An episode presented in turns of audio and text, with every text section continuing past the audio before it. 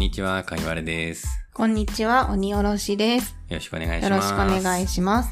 今回は、お便りをね、はい。ちょっと長く貯めてしまって申し訳なかったんですが、紹介しようと思います。はい。はいめっちゃ嬉しいですね。ありがとうございます。では、はじめに私からご紹介します。はい。ラジオネーム、ペンギンさんからいただきました。はい。ご意見、ご感想のテーマでいただいております。はい。はじめまして、50代女性です。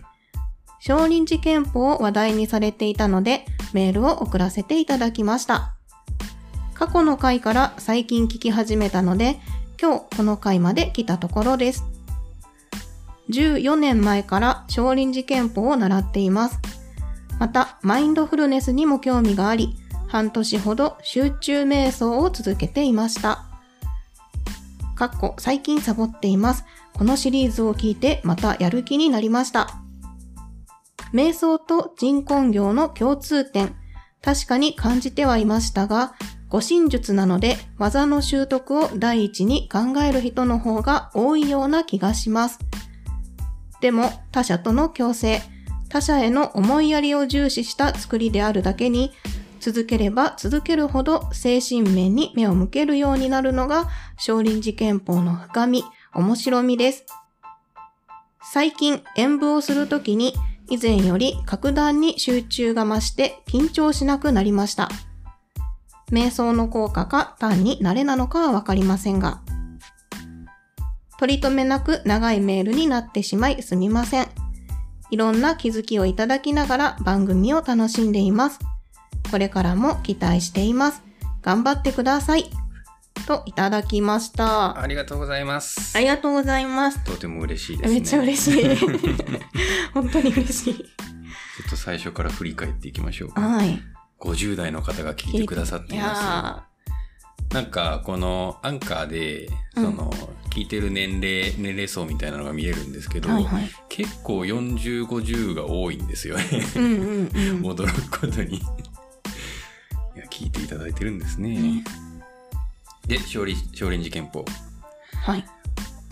どうですか？これを読んで、におちゃんは。いや、確かに、うん。はじめ、少林寺拳法私も始めようと思ったきっかけは、うん護身術の方に重きを置いていたんだけれども、うんでも、その考え方とかを学んでいくうちに、うん。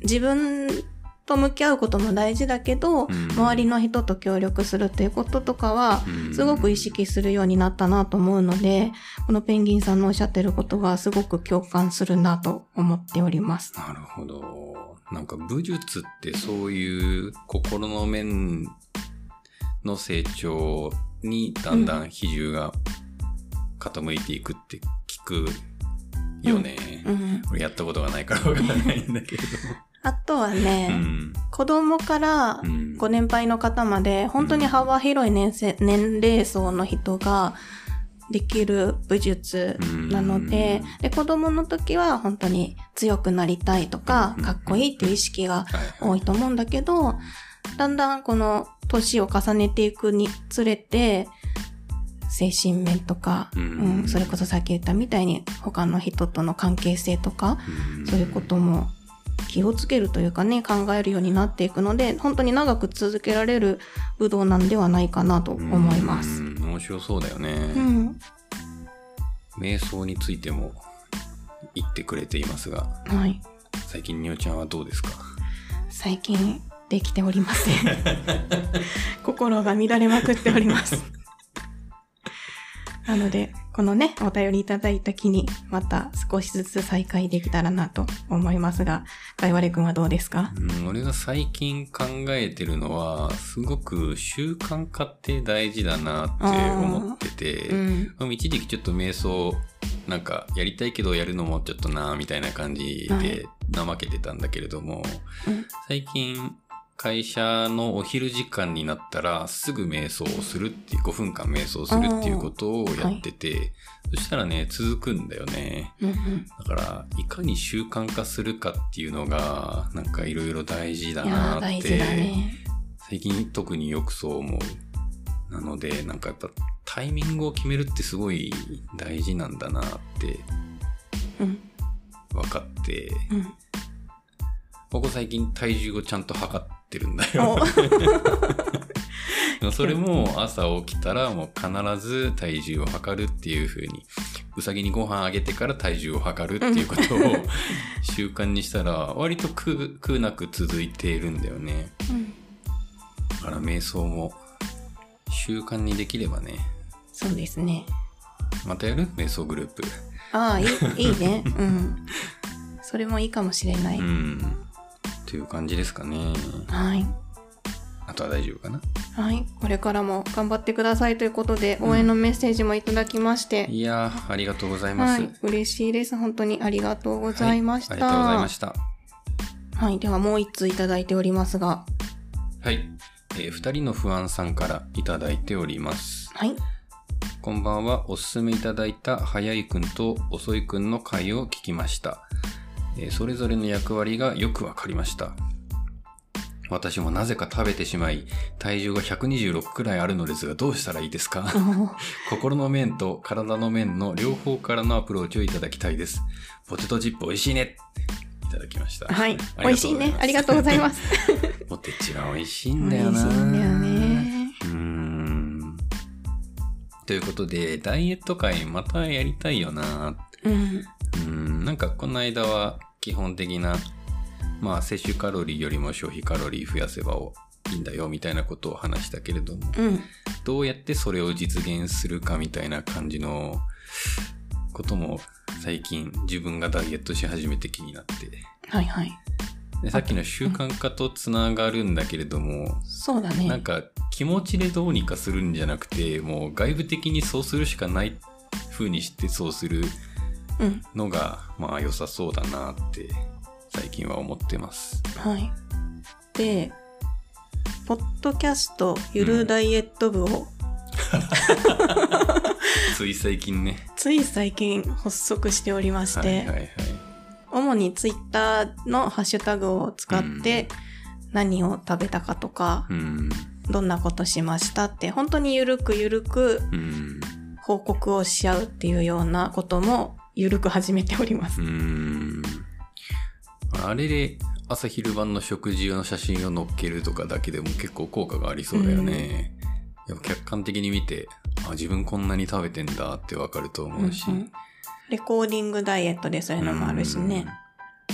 やっぱ気持ちでどうにかするっていうのはね、もう無理なんだよね。あとは、うん。あれですね。うん。え、みんなのスイッチだっけ、うんみんなでやろうみたいな。はいはいはいはい。そうだね。あ例えば、ご飯1日2合食べちゃうのをどうにかしたいだったらば、うんもう1合しか炊かないようにするみたいな。そうそうそうそうんね。そな感じで、なんか、そうしなきゃいけない状況に自分を置くっていうのが大事そうだなーってうん日々思ってます。はい、わかります。う んあと、学生の頃によくやってたのは、うん。この問題解き終わったらチョコ食べていいよとか、はいはいはいはい。ルールを作っちゃう。確かに、辛いことをやった後楽しいことをやるのは、うんまあ、心理学的にも良くて、うんそう、一個実験、ちょっとうろうろ覚えなんだけれども、はい。A と B の実験結果があって、A がちょっと痛い刺激を、まあ、何秒か受けるうん。みたいなやつで、B の実験がかなり痛い刺激を受けるんだけれども、刺激を受けた後に楽しいことをするみたいなはい。結果があって、ど、えーと A と B、次やるとしたらどっちがいいですかっていうふうに、あどっちも受けた上で、うん A と B 次受けるとしたらどっちがいいですかっていうふうに聞いたら、B の方がいいですっていうふうに答える、答えがちなんだよね。だからまあ、辛いかったとしても、後に楽しいことがあれば、脳って最後の情報をとても重視するから、いいんじゃないかなと思いますね。なるほど。うん。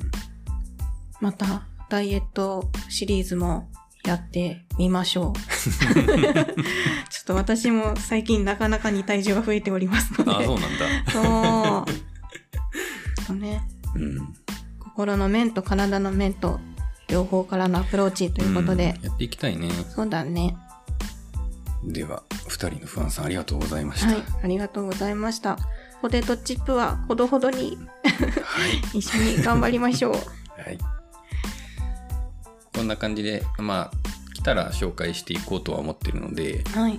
お気軽にいただけたら嬉しいです。はい。えっ、と、概要欄か、えっ、と、ツイッターのトップのところにお便りフォームのリンクはありますので、うん。そちらへお気軽にお送りください。はい。